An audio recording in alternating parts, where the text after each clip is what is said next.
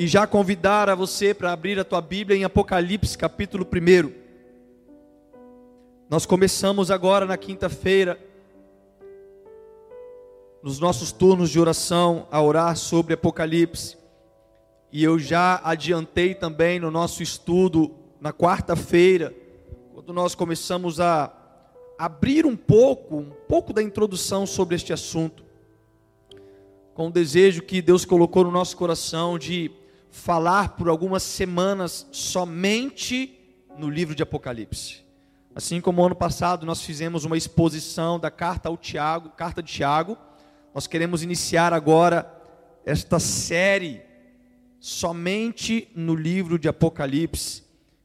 E eu tenho certeza que Deus vai falar muito conosco, e nós vamos começar hoje em Apocalipse capítulo 1.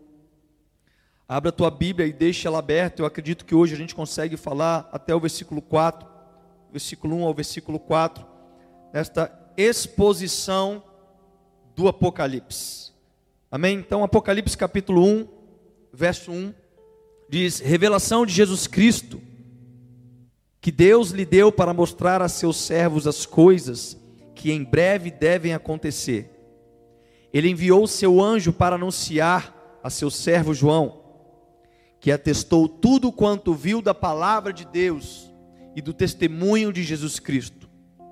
Bem-aventurados que leem e também os que ouvem as palavras desta profecia e guardam as coisas que nela estão escritas, porque o tempo está próximo.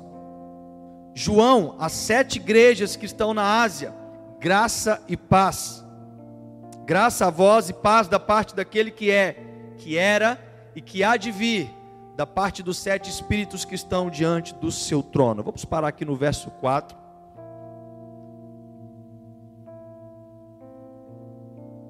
Eu sei que o livro de Apocalipse não é tão simples, talvez, como outros livros ou cartas do apóstolo Paulo, ou de Pedro, ou de Tiago, como também outros livros do Antigo Testamento. Muitas pessoas deixam de ler Apocalipse pela sua quantidade de simbolismos, pela sua quantidade de figuras, pela dificuldade de conseguir interpretar.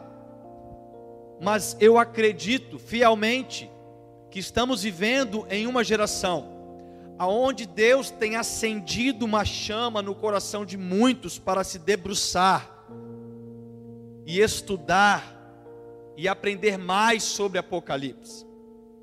Este livro, com 404 versículos, dividido em 22 capítulos, este livro que é um dos livros mais importantes da Bíblia, o livro que revela as coisas que ainda vão acontecer, porém, é um dos livros menos lido da Bíblia e talvez um dos livros menos compreendido pelos cristãos.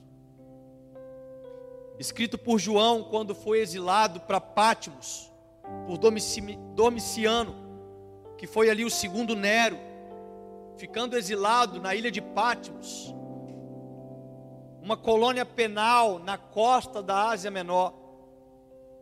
Um tempo em que a igreja estava sendo perseguida, torturada, porém foi um tempo onde João recebe a revelação de Jesus Cristo como Senhor absoluto, Senhor dos céus e da terra, o qual revela a ele todas as coisas e mostra que ele está no controle de todas as coisas. E por esse motivo, o livro de Apocalipse, ele pode ser chamado da revelação de Jesus. Porque é diferente o que muitos pensam, o tema principal de Apocalipse não é falar sobre as últimas coisas. O tema principal de Apocalipse não é falar sobre o fim do mundo. O tema principal, a mensagem principal de Apocalipse é a revelação da pessoa de Jesus. É a revelação do poder, do plano de ação de Jesus em preparar a sua igreja para participar com ele na liberação da glória de Deus a todas as nações da terra. E é exatamente isso que mostra no primeiro versículo. Leia comigo de novo. Revelação de Jesus, a qual Deus lhe deu para mostrar aos seus servos as coisas que brevemente devem acontecer, e pelo seu anjo as enviou e as notificou a João, seu servo. Sendo assim, todos os pensamentos negativos, todos os bloqueios que nós criamos, todas as dificuldades que nós temos, que nós encontramos ao, ao ler o livro de Apocalipse, ao estudar o livro de Apocalipse, deveriam ser anuladas já no primeiro versículo. Porque, ao contrário de muitos pensamentos, Apocalipse, ele não deve ser lido somente quando uma pandemia alcança o mundo. Ele não deve ser lido apenas quando uma nuvem de gafanhoto começa a chegar agora no sul do país. Ele não deve ser lido somente quando terremotos começam a acontecer em todo o mundo. Não. Não é somente quando fatores em que nós acreditamos apontar para o fim de mundo é que nós devemos debruçar a nossa vista para Apocalipse, mas Apocalipse ele deve ser lido com a grandiosa expectativa daqueles que possuem vida eterna em Cristo Jesus, para serem revelados pela pessoa de Jesus Cristo.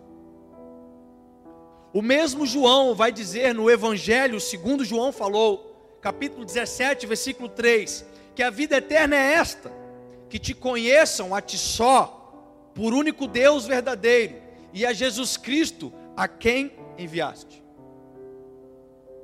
Então, o livro de maior revelação da pessoa de Jesus que nós temos na Bíblia, o qual conhecer a esse Jesus é a vida eterna, é o livro de Apocalipse.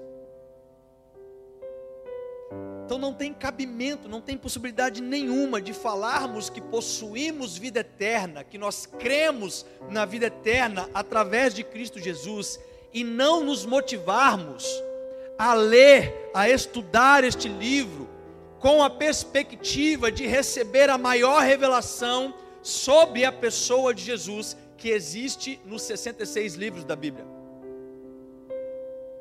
Ter fé em Jesus e não ler Apocalipse, não entender Apocalipse, é uma atitude digna de compaixão. Viver a palavra de Deus, somente para esta vida presente é viver de forma incompleta. Porque nós só poderemos viver em plenitude nos dias atuais se nossa esperança de salvação futura nos transformar ao ponto de mudar as nossas atitudes do hoje. E isso só é feito a partir de um entendimento, de uma revelação de um Deus glorioso que nos fala sobre as coisas vindouras. Paulo ensina em 1 Coríntios capítulo 15, verso 19: Se a nossa esperança em Cristo é apenas para esta vida, somos os mais dignos de compaixão entre todos os homens. Então não adianta sermos crentes e nos posicionar apenas com uma perspectiva atual. Porque se essa fosse a vontade de Deus, ele jamais teria revelado a João e a todos os teus servos, como diz no primeiro versículo, a revelação gloriosa da pessoa de Jesus Cristo, como também das coisas que viriam a acontecer a todos. O interesse de Deus é que nós pudéssemos nos absorver deste conteúdo, entender este conteúdo, esta revelação. Se tem coisa que crente gosta é revelação, mas tem muito crente que não gosta de ler Apocalipse. Ele quer que tenha um profeta que revela CPF, identidade e endereço, mas ele não quer se debruçar na profecia revelada de Apocalipse que é literalmente o que vai acontecer nos últimos dias, e tem como tema principal revelar a gloriosa pessoa de Jesus Cristo. Então, irmãos, se nós temos uma esperança em Cristo de vida eterna, como que nós fugimos daquilo que Ele mesmo revelou para os teus servos nos últimos dias? Como nós podemos ter este sentimento de medo? Eu não vou ler Apocalipse. Apocalipse, nossa, fim do mundo, Armagedon. A gente pensa logo naqueles filmes, 2012, sabe? Aqueles filmes que tem de, de destruição do mundo, tsunami entrando, matando todo mundo. E a gente fica pensando nessas coisas. Mas nós precisamos mudar a perspectiva de olhar para o livro que contém a maior quantidade de revelação da pessoa de Cristo na Bíblia. Quando Jesus veio ao mundo, Jesus vem para revelar ao Pai. Lá em João capítulo 17, versículo 6, ele mesmo diz: Manifestei o teu nome aos homens que do mundo me deste, eram teus e tu me deste e guardaram a tua palavra.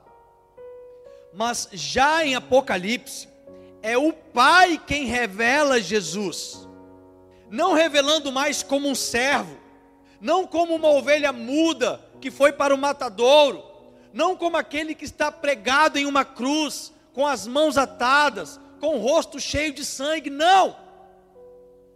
A revelação que Deus dá agora de Jesus é um Cristo glorioso.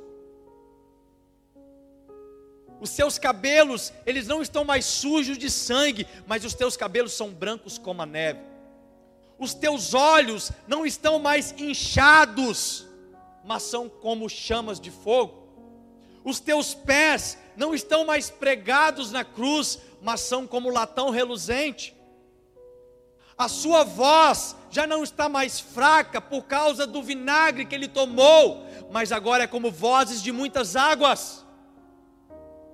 Então, quando nós criamos esta perspectiva que o livro de Apocalipse não tem como foco principal falar das coisas do fim, e sim nos entregar a revelação de Jesus como um noivo glorioso, nós vamos cada vez mais conhecer do Cristo glorioso que irá buscar uma igreja que está se preparando de forma gloriosa.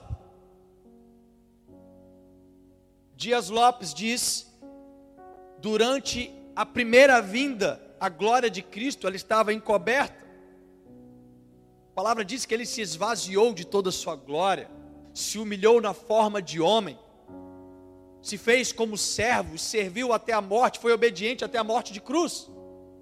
Mas na segunda vinda de Cristo, a glória de Cristo será tão evidente ao ponto que todo o olho verá. Todo olho que estiver vivo na face da terra verá os mortos ressuscitarão, tamanho a glória do Cristo que vai descer nas nuvens para buscar a tua igreja.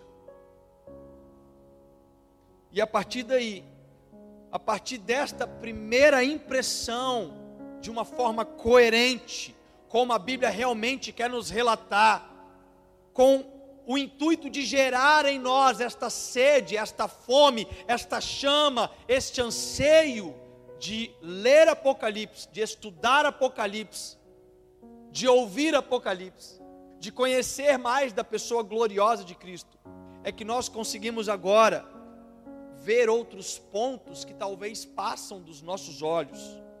Como, por exemplo, o primeiro ponto que eu ressalto é a bem-aventurança do Apocalipse. Sempre quando nós falamos das bem-aventuranças, nós nos lembramos rapidamente de Mateus 5, 6, 7, Sermão do Monte, onde fala das bem-aventuranças.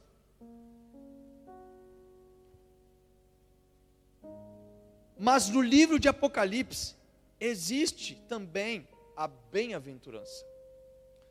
Veja comigo no verso 3: diz: Bem-aventurado aquele que lê e os que ouvem as palavras desta profecia e guardam as coisas que nela estão escritas, porque o tempo está próximo.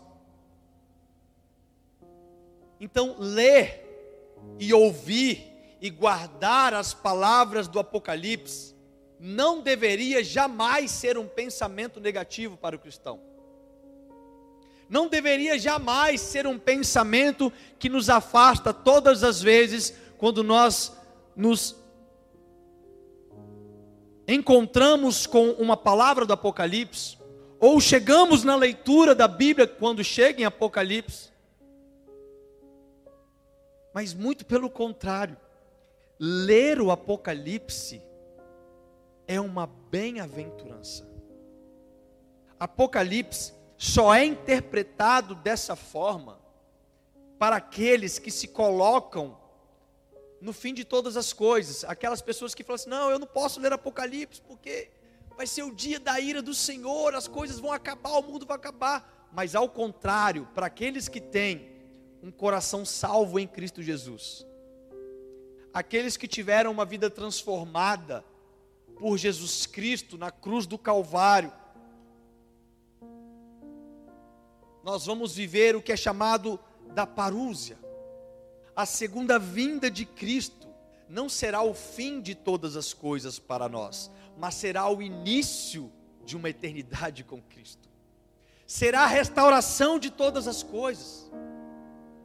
E esta compreensão parte desta bem-aventurança que diz que é feliz aquele que leu o Apocalipse, feliz aqueles que escutam o Apocalipse, feliz é aquele que guarda as palavras do Apocalipse. Sabe por quê? Porque o fim está próximo. Mas espera aí, pastor, de qual fim estamos falando? Depende de qual lado você está. Porque para aqueles que não foram selados em Cristo Jesus, para aqueles que realmente se amedrontam quando ouvem que Jesus está voltando. Para aqueles que realmente começam a se preocupar, gafanhoto, meu Deus, é sinal do que estava falando na Bíblia. Pandemia, meu Deus, eu preciso voltar para a igreja. Daniel, prega para mim. E as pessoas começam a se desesperar quando escutam sobre sinais que antecipam a segunda vinda de Cristo mas elas nunca pararam para pensar de olhar para o Apocalipse como o dia glorioso do encontro com o nosso Jesus. Porque para nós salvos, vai ser a consumação da nossa fé. A nossa fé vai deixar de ser fé, porque ela vai se materializar. A fé não vai ser mais necessária, porque Jesus vai estar na nossa frente, em carne e osso, um Cristo ressurreto. Nós vamos poder fazer até como Tomé, deixa eu tocar nos seus cravos aqui, Jesus, é Ele mesmo, é o Cristo ressurreto, glorioso. Então depende do lado que você está, você consegue perceber de qual fim nós estamos falando porque a nossa esperança, ela está vinculada com o fim do pecado deste mundo. Ela está vinculada com o fim da corrupção deste mundo, com o fim da destruição da natureza, com o fim do ódio, com o fim da dor, com o fim da morte. Quando nós lemos Apocalipse, nós nos alegramos, pois sabemos que o fim está próximo nós nos alegramos porque este fim está também relacionado com a consumação da nossa salvação. Quando Jesus vem em Sua primeira vinda, nós somos salvos da condenação do pecado. Aqueles que creem em Jesus, Romanos 8:1. Portanto, já não há mais condenação para aqueles que estão em Cristo Jesus. Jesus morre e é levado aos céus, ele manda o Espírito Santo de Deus, que nos livra agora do poder do pecado. O poder, o pecado não tem mais poder sobre nós. Nós aprendemos agora a dominar o nosso corpo.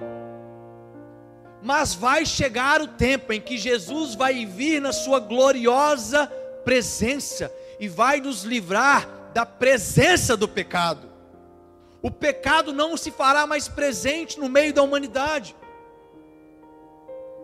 E quando nós lemos a revelação de Jesus em Sua glória, nós nos alegramos, nós somos abençoados porque nós sabemos que Ele está no controle de todas as coisas. Zacarias de Aguiar, ele fala na sua obra de teologia sistemática, ele diz que as verdades escatológicas na Bíblia visam esclarecer o crente quanto à realidade do que está por vir, e assim firmar a fé e a esperança e produzir em nós alegria, da mesma forma que a atitude de vigilância e prontidão, elas servem de incentivo à pureza na vida, à diligência no serviço e à esperança quanto ao futuro. Então, ouvir sobre a esperança cristã nos faz crentes cada vez mais alegres e mais abençoados. 1 de Pedro, capítulo 1, verso 3 ao 5, diz: Bendito seja o Deus e Pai de nosso Senhor Jesus Cristo, que segundo a sua grande misericórdia, nos gerou de novo para uma viva esperança pela ressurreição de Jesus Cristo dentre os mortos, para uma herança incorruptível, incontaminável e que não se pode murchar, guardada nos céus para vós, que mediante a fé estáis guardados na virtude de Deus, para a salvação, já prestes para se revelar no último tempo. Então, queridos, o Apocalipse, que é, na sua tradução literal do grego, é a revelação, o livro da revelação. Este livro, este conteúdo, faz gerar em nós mudanças para o presente, porque ele está totalmente vinculado na consumação da nossa fé, a consumação da nossa salvação tudo aquilo que você crê. Você que está aqui hoje, você que está nos assistindo, você que vai nos ouvir posteriormente, tudo aquilo que você crê na palavra de Deus vai ser consumado quando o glorioso dia do Senhor chegar. Aqueles que estiverem mortos ressuscitarão primeiro e se encontrarão com Ele nos ares, com o corpo agora glorificado. Aqueles que estiverem vivos receberão um corpo ressurreto. Nós não vamos mais orar para repreender enfermidades. Nós não vamos mais orar por problemas físicos. Nós não vamos orar por estas coisas, porque nós estaremos agora iniciando em um corpo perfeito, com o governo de Cristo nesta terra e é essa esperança que nos faz gerar a alegria de ouvir, de ler e de guardar estas palavras. E por que que muito crente não lê Apocalipse? Por que que muitos pastores não debatem Apocalipse? Eu vou te falar o porquê. Porque existem linhas teológicas. Existem entendimentos escatológicos e aí se tem aquela preocupação, poxa, se tiver um irmão que tem um pensamento escatológico diferente do meu, ah, o meu pastor pensa diferente de mim sobre os últimos dias, e a gente começa a, a nos criar barreiras, ao invés de nos debruçarmos na palavra de Deus, sabe por quê, irmãos? Porque foi isso que eu fiz. Durante toda a minha vida eu tive uma linha escatológica por aquilo que foi colocado na minha cabeça. E isso faz parte da grande maioria dos cristãos que não estudam Apocalipse no Brasil. Porque a maioria dos cristãos foram influenciados pela teologia dos deixados para trás, de 1980, 1990. Quando a gente via aqueles filmes do Deixados para Trás, a gente criava ali a nossa. Ah, agora entendi Apocalipse. Sim, mas quando é que você parou para ler Apocalipse? Porque quando eu parei para me debruçar neste livro, quando eu parei para estudar minuciosamente cada palavra, cada significado, cada simbolismo, eu pude perceber que aquilo que eu tinha de visão estava um pouco contraditório com a Escritura, e eu falei, meu Deus, eu já estava até ensinando sobre essas coisas e parece que tem algo errado. Você sabe o que, eu fiz? eu me dobrei. Eu me dobrei e fui conversar agora com outras pessoas que tinham visões distintas. Eu falo, dialoga comigo. Porque se você faz parte da igreja de Cristo, nós precisamos chegar a entendimento. Eu comecei a ter ali discussões sadias, para que eu pudesse entender conforme o Espírito Santo quer que nós possamos entender. Então, o que eu quero fazer nestes dias, nestas semanas, não é falar para pensar igual eu, não. É para gerar no seu coração o desejo de estudar Apocalipse. É para gerar no seu coração o desejo de ver a revelação de Jesus Cristo nesta carta de Apocalipse, neste, neste livro, nas sete cartas enviadas à igreja. Pastor, eu penso diferente de você, amém, irmão? Entra no nivelamento apostólico e ali a gente debate sobre isso. Vamos continuar seguindo em frente. Não é isso que vai nos dividir, não é isso que vai nos separar.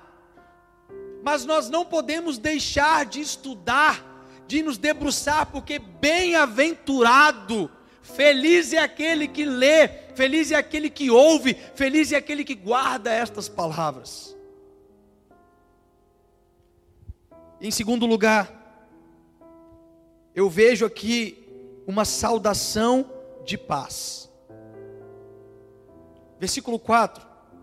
João, as sete igrejas que estão na Ásia, graça e paz seja convosco, da parte daquele que é, e que era, e que há de vir, e da dos sete espíritos que estão diante do seu trono. A saudação que João usa ao enviar as cartas às sete igrejas, não é uma saudação de pressão, não é uma saudação de desespero, não é uma saudação de alerta, não é uma saudação de terror, mas é uma saudação de encorajamento e paz. Porque após ter a revelação de Cristo Jesus, ainda que as coisas secundárias, como tema secundário no Apocalipse, foram reveladas a João, mas quando João tem as revelações da pessoa de Jesus Cristo glorioso, quando João é claro que ele não, não teve a revelação dividida em 22 capítulos, em 404 versículos, não. Ele teve a revelação, depois ele escreveu. Mas quando João chega no final da revelação, do começo da revelação ao final da revelação, teve uma coisa que João sentiu: graça e paz. Não foi desespero, não foi terror, não foi medo Irmãos, qual é o sentimento que você sentiu quando você conheceu a Jesus como seu Salvador? Qual foi o sentimento gerado no seu coração quando o selo do Espírito Santo foi cravado na sua vida? E ali você sentiu os teus pecados sendo perdoados, ali você sentiu sendo o início de uma trajetória de transformação na sua vida. Será que você não sentiu um sentimento de graça, de paz, de certeza na salvação. Isso em um sentimento de fé. Imagina o que você vai sentir quando você tiver a revelação do próprio Cristo glorioso. João, ele não recebeu uma revelação de morte, porque a morte foi vencida por Jesus. Ele não recebeu uma revelação de destruição, porque o que ele enxerga é o início de uma restauração de todas as coisas. E isso gera em João este sentimento quando nós nos encontramos com Jesus. Quando ele manda as cartas para a igreja, para sete igrejas na Ásia, ele não fala, acione o alarme, sai correndo. Ele não fala isso, ele fala, irmãos, graça e paz vai chegar até vocês agora. Uma revelação que gerou um sentimento de graça e paz.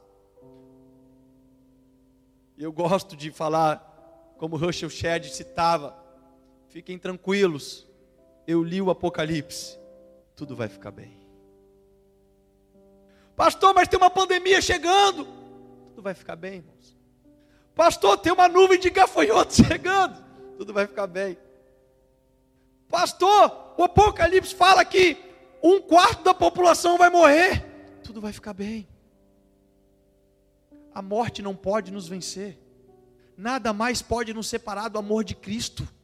Aquilo que Ele prometeu simplesmente vai ser concretizado quando o Apocalipse deixar de ser uma revelação e ser agora uma concretização das coisas. Então o Apocalipse, ele não relata para os santos um cenário de desespero. A atitude da obra de salvação em Jesus, quando veio para morrer em nosso lugar, foi suficiente para nos dar uma nova esperança. E a atitude que Jesus completa na segunda vinda é para concretizar a nossa esperança. A igreja de Cristo não é uma noiva que vai conhecer o divórcio quando Jesus voltar. A igreja de Cristo, ela vai conhecer exatamente o casamento, é a bodas do Cordeiro, é o dia glorioso.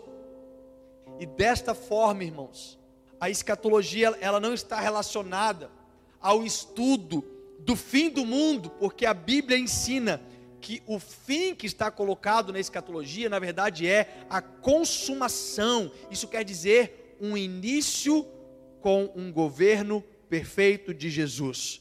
É um início de eternidade em um mundo que vai ser agora restaurado para a perfeição em Cristo Jesus. E é por isso, é por isso que a nossa esperança cristã, ela precisa ser paralela à escatologia pois não espera por eventos futuros que irão trazer o fim de todas as coisas, mas por um evento futuro que está relacionado de como vão se completar todas as coisas. Porque no final todas as coisas serão renovadas. E isso é o sentimento de graça e paz na saudação de João é motivo suficiente para quando ouvirmos estas palavras, ainda que o cenário ele seja de eventos que se explicam em pragas, em mortes, em destruição, mas está falando o dia da ira do Senhor para aqueles que não são salvos em Cristo Jesus. Mas para nós, que somos salvos em Cristo Jesus, nós vamos nos aproximar no dia glorioso do Senhor. Você que é casado, irmãos, pensa comigo. Você que é homem casado, vou falar dos homens principalmente. Volta lá para o dia do seu casamento. Você acordou cedo. Você não viu sua noiva porque ela foi cedo para o salão. E ela fez lá o dia de noiva. Ela fez as unhas, fez o cabelo.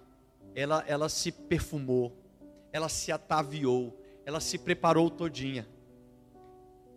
E aí você noivo.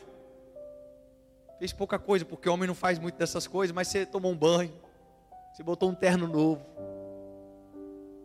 É, eu lembro que eu fiz um tupete muito bonito. Vou fazer 16 anos, eu tinha cabelo naquela época. E aí, quando você chegou na igreja, e você esperou a noiva, qual o noivo que está aqui presente? Pode me falar, porque se, se não aconteceu isso, irmão, vai casar de novo.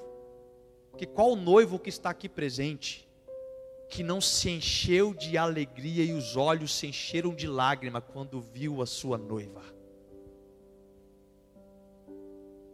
O dia glorioso do casamento. Você não se preparou para chegar no dia do casamento e você se divorciar, não você se preparou para encontrar com a noiva e a noiva se encontrar com o noivo, e isso é maravilhoso. Então, essa notícia, ela não é para finalizar a era presente, mas ela inicia a era por vir, que para nós cristãos é a era da eternidade perfeita com Cristo Jesus.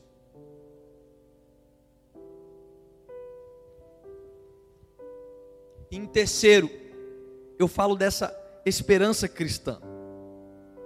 Porque a esperança cristã é o que nos move dentro da escatologia. Muitos talvez podem se perguntar: para que, que eu vou estudar escatologia, pastor? Se provavelmente eu nem vou estar vivo quando Jesus voltar. Para que, que eu vou ficar, sabe? Eu quero saber mesmo é das promessas bíblicas que, que fala aqui da minha prosperidade que eu vou comer do melhor dessa terra, que eu vou ser cabeça e não vou ser cauda, e das minhas teologias de prosperidade, pastor, eu quero ficar rico. E as pessoas só querem olhar lá as caixinhas de promessa que servem para ela hoje. Mas ela não tem esta linha paralela de esperança com a era por vir. Isto é um grande erro. Paulo mostra em Efésios 4, versículo 4, que nós fomos chamados em uma só esperança de nossa vocação. Nós fomos chamados para exercer a nossa vocação em Cristo. E essa vocação é o meio pelo qual Deus coloca de volta o homem o propósito central da sua existência que havia sido corrompido por causa do pecado. No livro de estudo do Leandro Vieira, chamado Cosmovisão Profética, na parte que ele trata de escatologia, ele tem uma fácil forma de entender sobre este ponto, que responde esta pergunta em questão. Ele diz o seguinte: quando unimos a esperança cristã com o estudo das coisas finais, nós derrubamos os paradigmas que afirma que o cristão deve esperar por algo de Deus que visa apenas o seu próprio benefício. Ou por outro lado, que a escatologia é algo distante da nossa vida pessoal. Quando o estudo da consumação e a expectativa cristã andam juntas, aquilo que está no campo da singularidade de cada ser humano, somando, somado ao propósito divino, transcendente acabam por se completar. E ele finaliza dizendo: quando o que o cristão espera está alinhado com escatologia, aponta, faz com que este indivíduo seja inserido em uma construção global. E dessa forma, este é afetado a exercer a sua parte microscópia de um projeto macro de Deus. Presta atenção. Eu quero resumir. Quando você pega a tua esperança de salvação e coloca de forma paralela a tudo aquilo que Apocalipse nos revela, você está sendo literalmente gerado, como Paulo ensina em Efésios 4:4, que você foi chamado para uma vocação, uma esperança de uma vocação. E isto só acontece quando você compreende as coisas que estão por vir, porque as coisas que estão por vir te fazem se posicionar em um presente, de modo que você exerce uma atitude microscópica no projeto macro de salvação que Deus tem para toda a terra.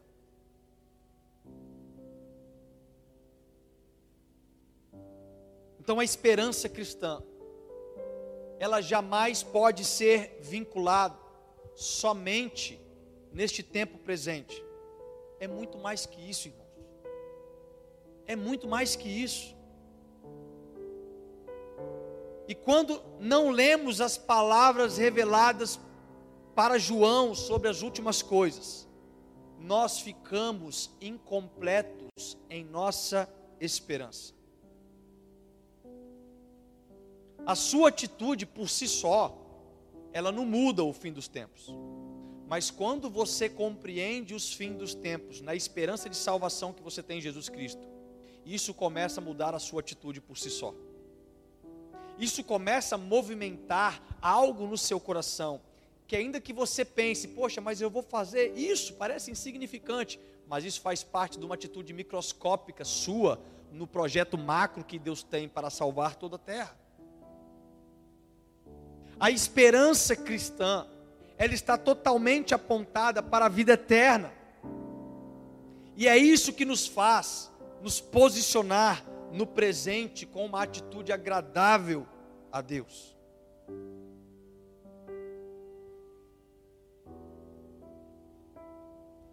Segunda de Pedro, capítulo 3, verso 11 e 12, ele vai dizer: "Visto que tudo será assim desfeito, que tipo de pessoas é necessário que vocês sejam?" a mesma pergunta que eu citei no começo deste ponto. Pastor, para que, que eu vou fazer essas coisas? Se tudo vai acabar, eu não vou estar nem aqui. Para que, que eu vou me preocupar com as coisas de escatologia? E aí Pedro faz exatamente essa pergunta. Bom, se tudo vai acontecer dessa forma, que tipo de atitude vocês têm que ter? Que tipo de ação vocês têm que ter? E ele mesmo responde no versículo dizendo: Vivam de maneira santa e piedosa, esperando o dia de Deus e apressando a sua vinda. Como apressar a vinda do Senhor?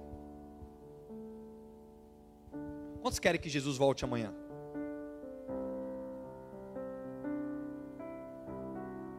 Nem todo mundo quer que Jesus volte amanhã. Teve solteiro que falou, pastor, eu preciso casar primeiro. Espera aí, Jesus, esperou até agora, esperou casar primeiro.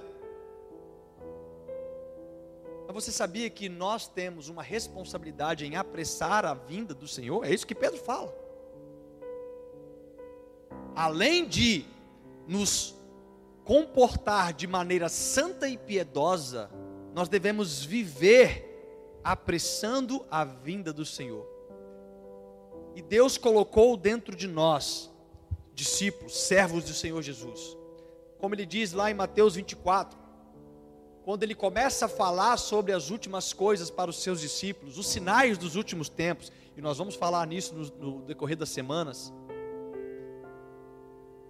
Ele fala assim: então será pregado o evangelho a todos os povos, línguas e nações, e aí virá o fim. Quem é que prega o evangelho? A palavra diz que os anjos pediram a responsabilidade de pregar o evangelho, mas Deus não responsabilidade deles. Então, quando nós olhamos o Apocalipse, nós começamos a ter este sentimento também, não só de esperar o glorioso dia do noivo, mas como também apressar o dia do casamento. Apressar o dia para que isso aconteça. Então, aqui Pedro ele, ele faz exatamente essa pergunta. Paulo vai mostrar em Efésios, capítulo 1, no verso 10. Ele diz: "E nos revelou o mistério da sua vontade, de acordo com o seu bom propósito que ele estabeleceu em Cristo.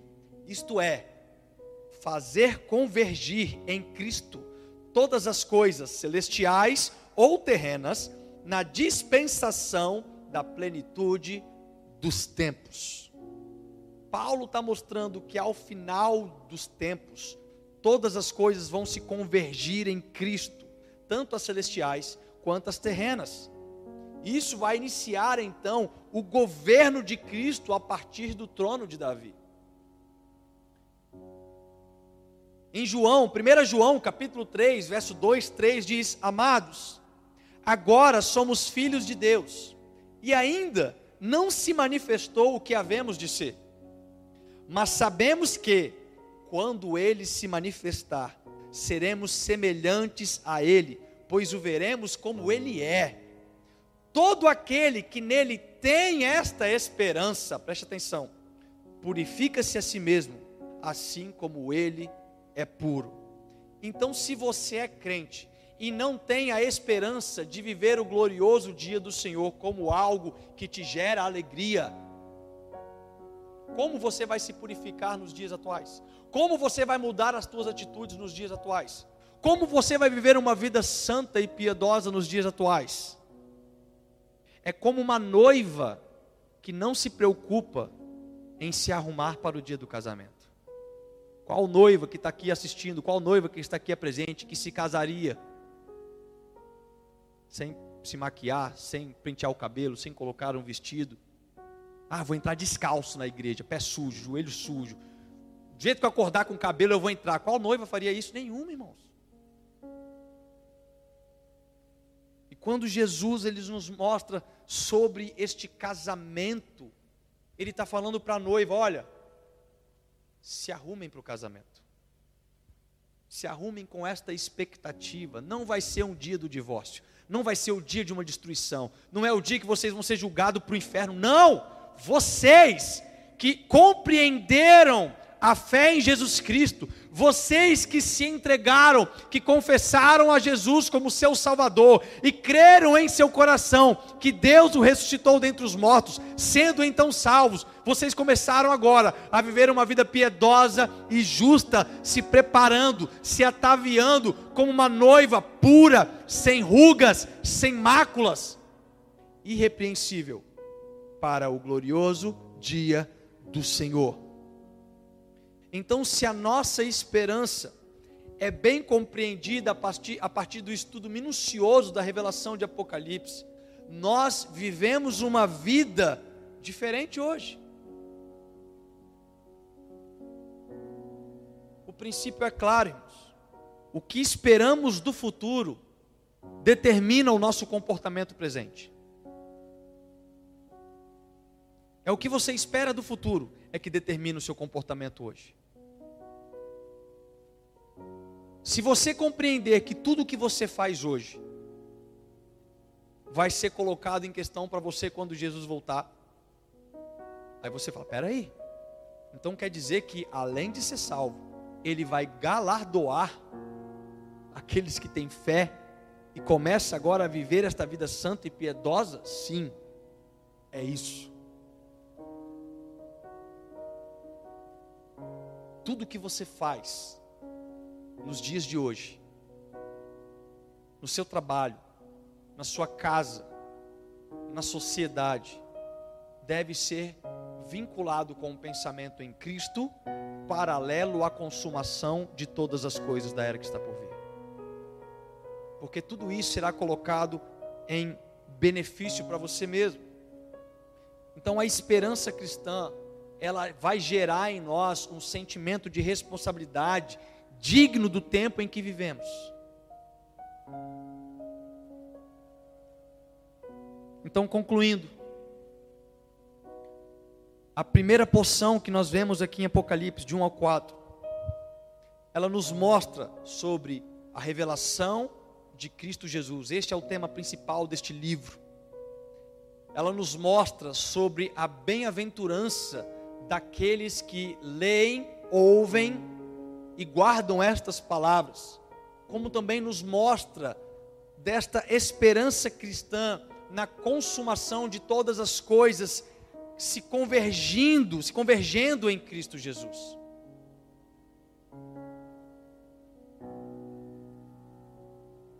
Então, o livro de Apocalipse, irmãos, é um livro que vai nos fazer muito felizes. É um livro que vai quebrar paradigmas, é um livro que vai transformar a nossa mentalidade.